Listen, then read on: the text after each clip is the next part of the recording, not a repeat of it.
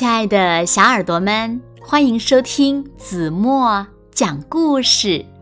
今天呀，我们要听到的故事呢，名字叫做《祝融积石取火》。你的小耳朵准备好了吗？祝融是皇帝手下的火正官，也就是掌管火的官员，原名呢叫仲离。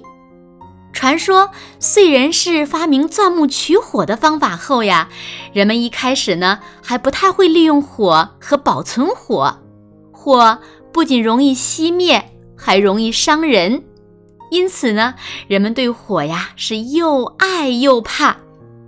但是仲离特别喜欢跟火亲近，十几岁就成了管火的能手。他不仅擅长用火煮饭取暖，还会用火来驱赶毒虫猛兽。有一次，皇帝带着整个部落长途迁徙，途中突然下起了大暴雨，大家冒雨前行，身上都湿透了，随身携带的火种也被雨水浇灭了。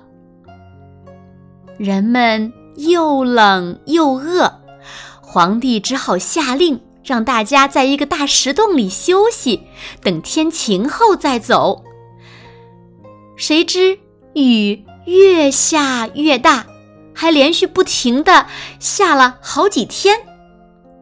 大家待在石洞里，饥饿难忍，可是火种灭了，无法生火，只好生吃起食物来。仲离十分着急，要知道生吃食物可是很容易生病的呀。他不甘心地用尖石头钻起木柴来，希望能钻出一丝火星。可是他钻了好久，累得满头大汗，木柴还是没有起火。他失望极了，把手里的石头狠狠地扔了出去。砰的一声，石头砸在石洞的岩壁上，竟然溅出了很多火星。仲离看到这些突然冒出的小火花，顿时喜出望外。他赶紧找来几块岩石，用力的互相碰击，火星不断的飞溅。却没能燃起来。